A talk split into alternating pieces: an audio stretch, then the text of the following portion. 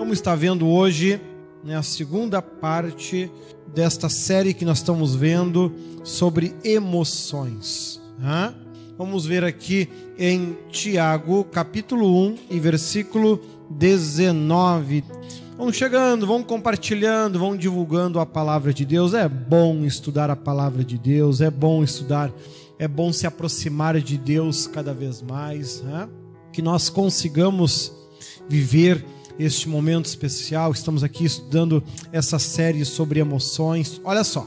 Sabeis isto, meus amados irmãos, mas todo homem seja pronto para ouvir, tardio para falar, tardio para se irar, porque a ira do homem não opera a justiça de Deus pelo que, rejeitando toda imundícia e acúmulo de malícia, recebei com mansidão a palavra em voz enxertada, a qual pode salvar a vossa alma.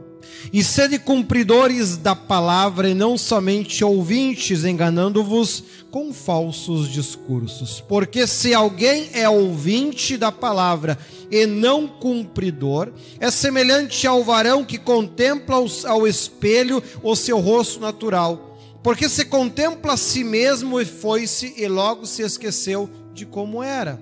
Aquele, porém, diz o versículo 25, que atenta bem para a lei perfeita da liberdade e nisso persevera, não sendo ouvinte esquecido, mas fazedor da obra, este tal será bem-aventurado no seu feito. Se alguém entre vós cuida ser religioso e não refreia sua língua, antes engana o seu coração, a religião desse vã.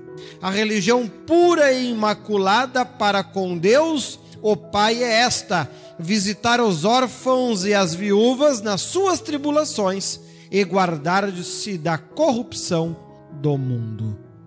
Deus é bom, Deus é fiel e nos concede esta oportunidade de estarmos mais próximos dele. E nesta segunda etapa sobre esse nosso estudo sobre emoções, olha só que interessante.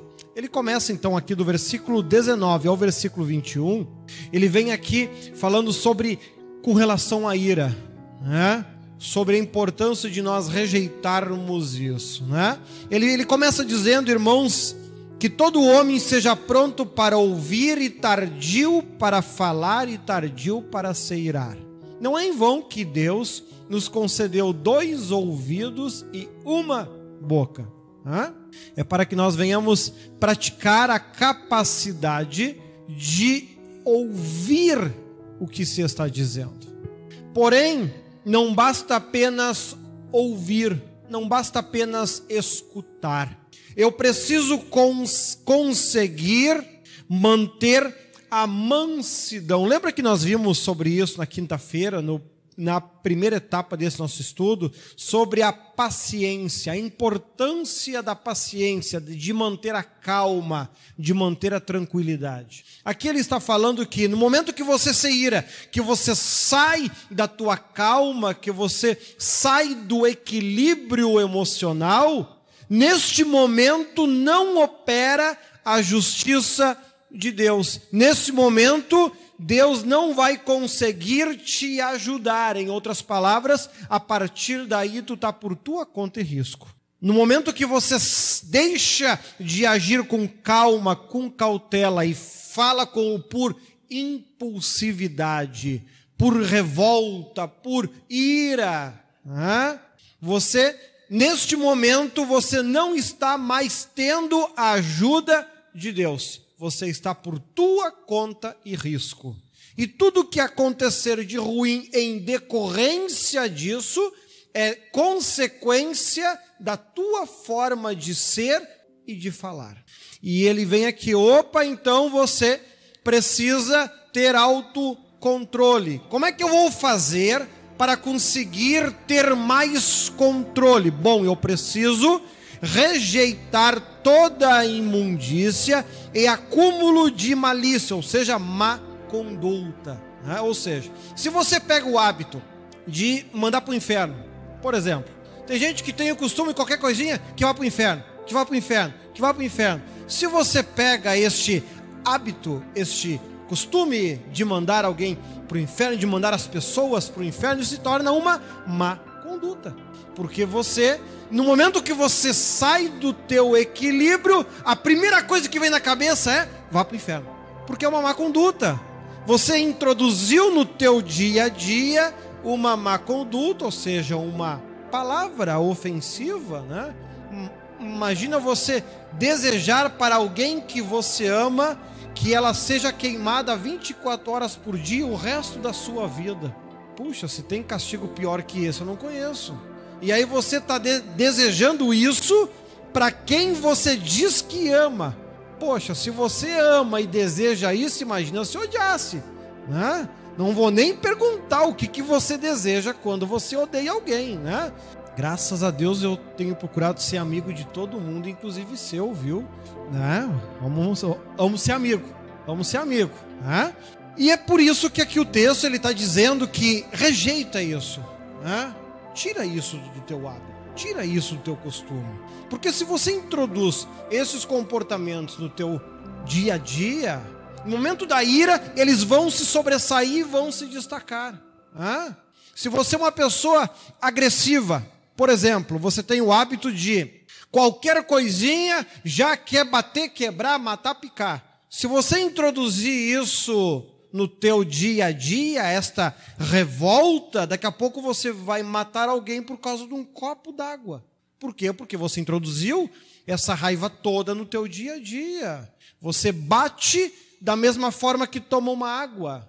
Você ofende a outra pessoa da mesma forma que você liga uma televisão. Então são hábitos que nós precisamos tirar da nossa vida quando estamos calmos e tranquilos, porque se durante os nossos momentos de raciocínio nós conseguirmos remover essas más condutas, nós conseguiremos ter um controle muito melhor no momento em que nós sairmos deste equilíbrio. Vocês devem se recordar, se não recordam, aconselho que assista depois o primeiro episódio, para que você entenda a questão do pecado, que nós também falamos, não é?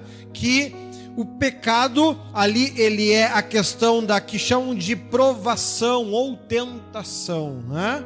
Tentação são praticamente duas palavras que se referem à mesma coisa, né? Ou seja, tentação aquilo que, de acordo com a minha personalidade, os meus gostos, me atrai.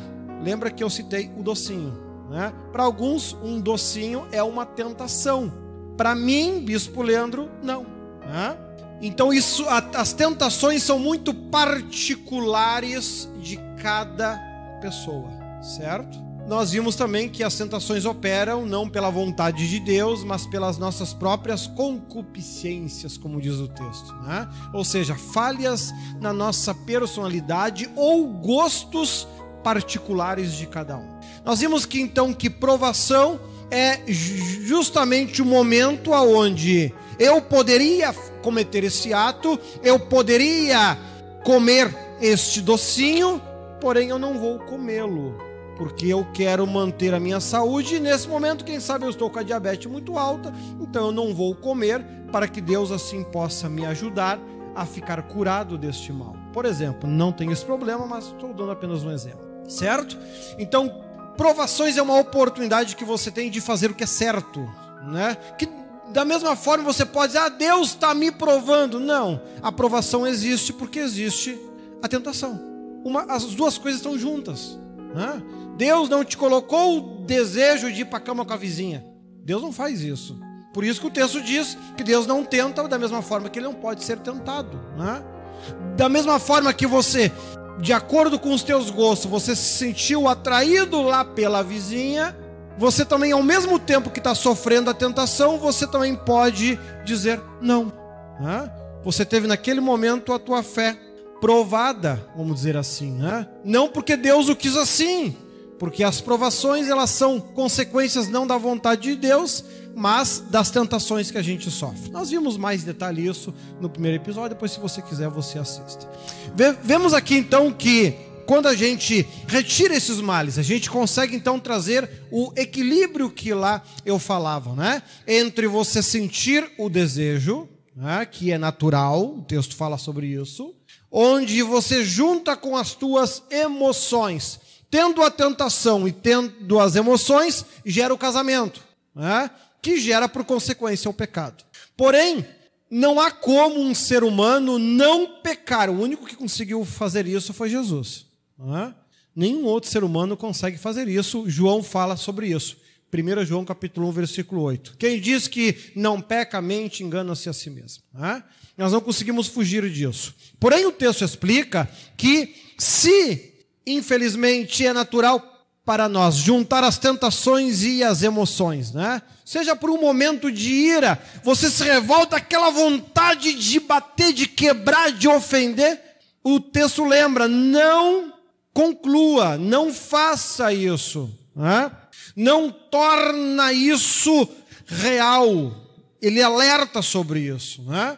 Porque se eu tenho o desejo na hora, devido à ira, e não pratico, eu não gero morte. Lá a gente viu com bastantes detalhes sobre isso. Então, quando a gente começa a perceber, poxa, eu sou uma pessoa muito nervosa, em situações que tiram a minha paz, eu preciso ter uma atenção maior. Ou seja, a gente começa a se conhecer. Né? E a gente começa, então, a estar mais atento para que nessas situações eu possa conseguir ter mais tranquilidade do que costumeiramente eu tenho. Compreende? Para que assim a gente possa ir tirando estas falhas, tirando essas malícias, tirando esses defeitos, esses erros, essas práticas, como eu falei do, do palavrão, de mandar para o inferno, de chamar o filho de praga cada vez que ele faz uma arte, como se ele não fosse fazer arte nunca. Criança que não faz arte é porque é doente. Né? Dizem isso, né? Não sei. Enfim. Dizem que criança que não faz arte é doente. Bom, cada um, cada um, né?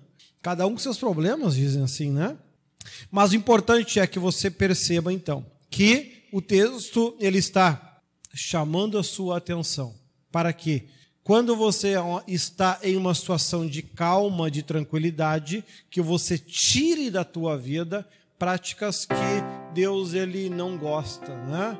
Ah, bispo, mas é só uma palavrinha. Sim, mas o texto diz que da vossa boca saem palavras de edificação. Ou seja, se você começa a dizer palavras que não edificam, e eu acredito que mandar para o inferno não edifica, né? tem alguém que discorda? Né? Você de casa discorda, né? Você alguma vez se encheu do, do, do espírito por ter mandado alguém para o inferno? Só se foi o espírito do capeta, de Deus não. Né? Então nós temos que ter estas atenções. Então, se eu removo isso da minha vida, né, removo, quando eu me irar, eu não vou ter a tendência de agir dessa forma, vou agir de uma forma mais controlada. É isso que o texto aqui está nos aconselhando. Porque é importante nós não apenas conhecermos a verdade, mas sermos praticantes dela. Né? Nós podemos, pois, nós podemos dizer que, por exemplo, Lúcifer conhece a Bíblia, decor todos os versículos e textos, inclusive esteve presente na escrita de todos eles. E está salvo por isso? Não. E você, que conhece Deus, que já ouviu falar de Deus, que inclusive, quem sabe, se diz servo de Deus. Faça uma autoanálise da tua vida, da tua maneira de ser, de agir, de se comportar, de se proceder, que é o que os próximos versículos vão estar falando, né? Sede cumpridores, não somente ouvintes, porque aquele que, que ouve e não pratica é como alguém que olha a sua imagem no espelho, né? Se você chegar em casa, você te olhar no espelho, te olhando no espelho, olhando detalhezinho, maravilha, então agora desenha o teu rosto igualzinho como você viu. Que consegue, né? Até os me melhores pintores para pintar tem que estar tá olhando aquilo que está pintando. Ele não guarda simplesmente em olhar. Assim como você não vai guardar a palavra de Deus simplesmente se ouvir. Você precisa praticar. É justamente a prática que firma o conhecimento na nossa vida. Por que, que quando a gente diz que a gente vai para a faculdade, a gente vai para a escola, para aprender. Porém, o que vai nos tornar um profissional de verdade não é o diploma, é a prática do dia a dia. É isso que vai, no, vai firmar, vai enraizar o conhecimento que lá nos estudos a gente aprende. Aqui ele está dizendo que com a palavra de Deus não é diferente, que nós precisamos aprender a fazer isso, porque a Bíblia, o objetivo da lei de Deus é te tornar livre. Olha que interessante. O objetivo da lei, aqui no versículo 25, é te tornar uma pessoa livre. Deus quer que você seja livre, livre para sonhar, livre para amar, livre para ter boas amizades, livre para ter bons relacionamentos Porém, por vezes as pessoas são livres, Deus quer que elas sejam livres, porém elas se tornam escravas de si mesmas, se tornam escravas das suas opiniões e ideias, que não trazem nenhum fruto, mas continuam insistindo nisso. Muitos teimaram tanto que hoje estão no inferno, infelizmente. Quando a gente se refere aqui a inferno, estamos nos referindo ao Hades, porque na verdade no inferno ainda não tem ninguém. Então, perceba que é importante que nós venhamos conseguir fazer essa autoanálise sobre esse conjunto de comportamentos que a gente tem. Quando estamos calmos, tranquilos no nosso dia a dia, de que forma eu raciocino, de que forma eu penso. Né? Ah, eu gosto muito da Ana Cláudia, mas não vou muito com a cara da Silvia. Se eu introduzo isso quando eu estou calma, calmo, quando eu estiver revoltado, eu corro risco de dar nela, porque eu estou desenvolvendo em mim uma empatia, como se diz, né? Com relação a Silvia. Então, quando a Bíblia diz tem algo com teu irmão, vai ter com ele. Né? Sabe que no tempo do apóstolo Paulo não era diferente do tempo de hoje. Nós já estudamos e no, no curso bíblico a gente vê muito que nada se faz novo, né? Nada tem de novo, né? Os, os, crentes rebeldes e cabritos de hoje são novos? Não, é os mesmos cabritos de antigamente, só que agora num corpo diferente. Agora, é a, é a mesma forma de agir, melhor dizendo, né? Mas os comportamentos são o mesmo, né? Então, também tem gente que diz: ah, eu não gosto do bispo José, eu gosto do bispo Leandro. Ah, eu não gosto do bispo Leandro, eu gosto do bispo José. Irmão, a única coisa que tu vai conseguir com isso é te botar no inferno. Só isso. Porque se tu não consegue amar quem tu vê, muito menos tu vai amar quem tu não vê. Então é importante que a gente consiga derrubar esse tipo de pensamento que traz sofrimento e desgraça, inclusive. Né? Não é o tema que nós vamos entrar aqui, mas tais práticas, quando são por muito tempo levadas em consideração dentro de nós, elas enraizam e trazem desgraça e sofrimento, trazem perdas. Porque são comportamentos que Deus não concorda e que ele não aceita. E que ele tem dito que nós temos que aprender a amar ao próximo. Ele tem dito: não julgueis. E outros tantos centenas de vezes que ele alerta, e alerta por quê? Porque isso acaba levando à condenação. Ah? O que, que aconteceu com aqueles que, por exemplo, se levantaram contra Moisés porque acharam que Moisés estava velho demais? Morreu tudo. Trouxeram desgraça, e o pior é que não traz desgraça só sobre si, traz desgraça também sobre a sua família. A gente percebe que, por vezes, quando a família é muito unida, inclusive para o erro, isso é um problema. Né? Quando um da família, por exemplo, Jó, Jó teve uma grande perda e isso acabou acarretando em toda a sua família. Por quê? Porque havia uma prática errada, havia um comportamento errado. No primeiro capítulo já começa já falando, os filhos faziam festas, sabe-se lá de que tipo, de domingo a domingo, farra e farra, e Jó não repreendia, não ensinava, não cobrava, não colocava que aquilo estava errado ele simplesmente adorava a Deus no lugar dos filhos, como se isso fosse possível. O resultado? Com o tempo, mesmo ele tendo excelentes qualidades citadas no texto, acabou trazendo desgraça e sofrimento sobre a sua vida. Alguns ainda tentam dizer, mas bispo, Deus provou a Jó. Puxa vida, Deus matou dez pessoas para provar uma? Não sei qual o teu o Deus que tu serve, agora o meu Deus não faz isso. Já que todos nós somos iguais diante de Deus. Está na Bíblia isso também. Então é importante que a gente consiga então perceber que ser ouvinte é bom, porém o que vai fazer a diferença na tua vida é você ser praticante. E quando as pessoas que estão à tua volta cometerem algum erro, alguma falha, que você tenha postura para dizer, está errado, não se pode fazer assim. Para quê? Para que você repreenda o mal de dentro da tua casa. Senão o inimigo está usando falhas, às vezes até da nossa própria família. Ó que Jesus alerta, os nossos maiores inimigos seriam quem? Os nossos próprios familiares. Por quê? Porque se alguém chegar de fora falando mal da nossa igreja ou de alguém dos irmãos, a gente repreende. Chega aquele parente que a gente ama, a gente deixa quieto. Não é assim? Ou seja, se outro tentar trazer diabo para dentro da minha casa, eu expulso. Se um parente quiser trazer, não tem problema, é bem-vindo. E é isso que ele está alertando sobre isso. Eu preciso ser praticante, eu preciso estar atento para que Deus possa zelar e guardar a minha casa, a minha vida, para que eu não venha padecer junto. E é justamente isso que ele conclui: não sendo ouvinte esquecido, mas fazedor da obra, tem atitude. Este tal será bem-aventurado no seu feito, este tal será protegido e guardado por Deus.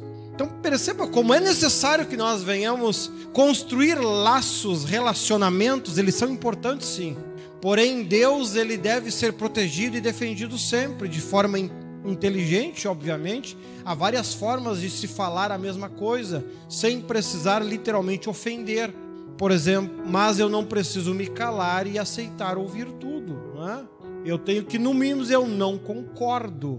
Eu acredito que é assim, desta, desta, desta forma. Ou seja, nesse momento eu repreendo o diabo da minha vida, eu repreendo o diabo da minha casa, não deixo o mal entrar na minha casa, eu fecho realmente as portas baseado no conhecimento que Deus concede a cada um de nós. E olha, olha que interessante, ele continua dizendo, né? Com relação à religião, ele conclui, porque uma coisa está ligada à outra. Perceba que a tua forma de se comportar, de agir, inclusive demonstra não apenas aquilo que Deus vai te dar ou não ao longo da tua vida, mas também demonstra que tipo de religião você de fato tem. Pois aqui diz que se não refreia a sua língua, antes engana o seu coração e a religião deste Evan.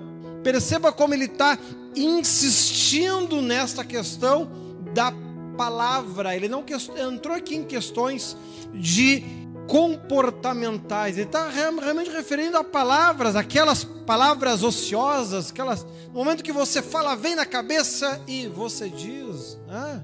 Amados, é importante que a gente coloque atenção a essas coisas, né? para que a palavra de Deus venha a ser defendida por mim e por você de forma inteligente, como diz, mas nós possamos repreender o mal, não deixar que o diabo entre na nossa casa, seja por quem quer que seja, porque ficamos envergonhados de falar alguma coisa.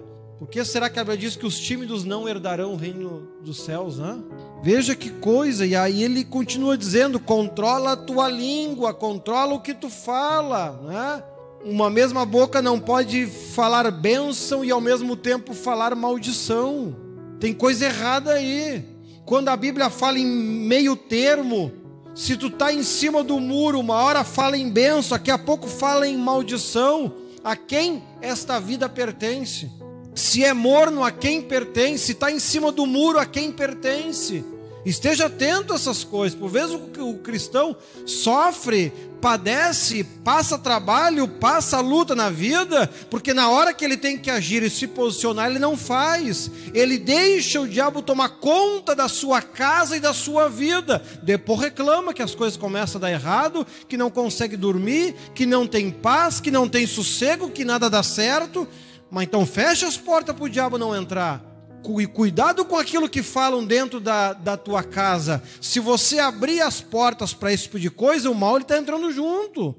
Tenha atitude, tenha atitude, né? fazedor da obra.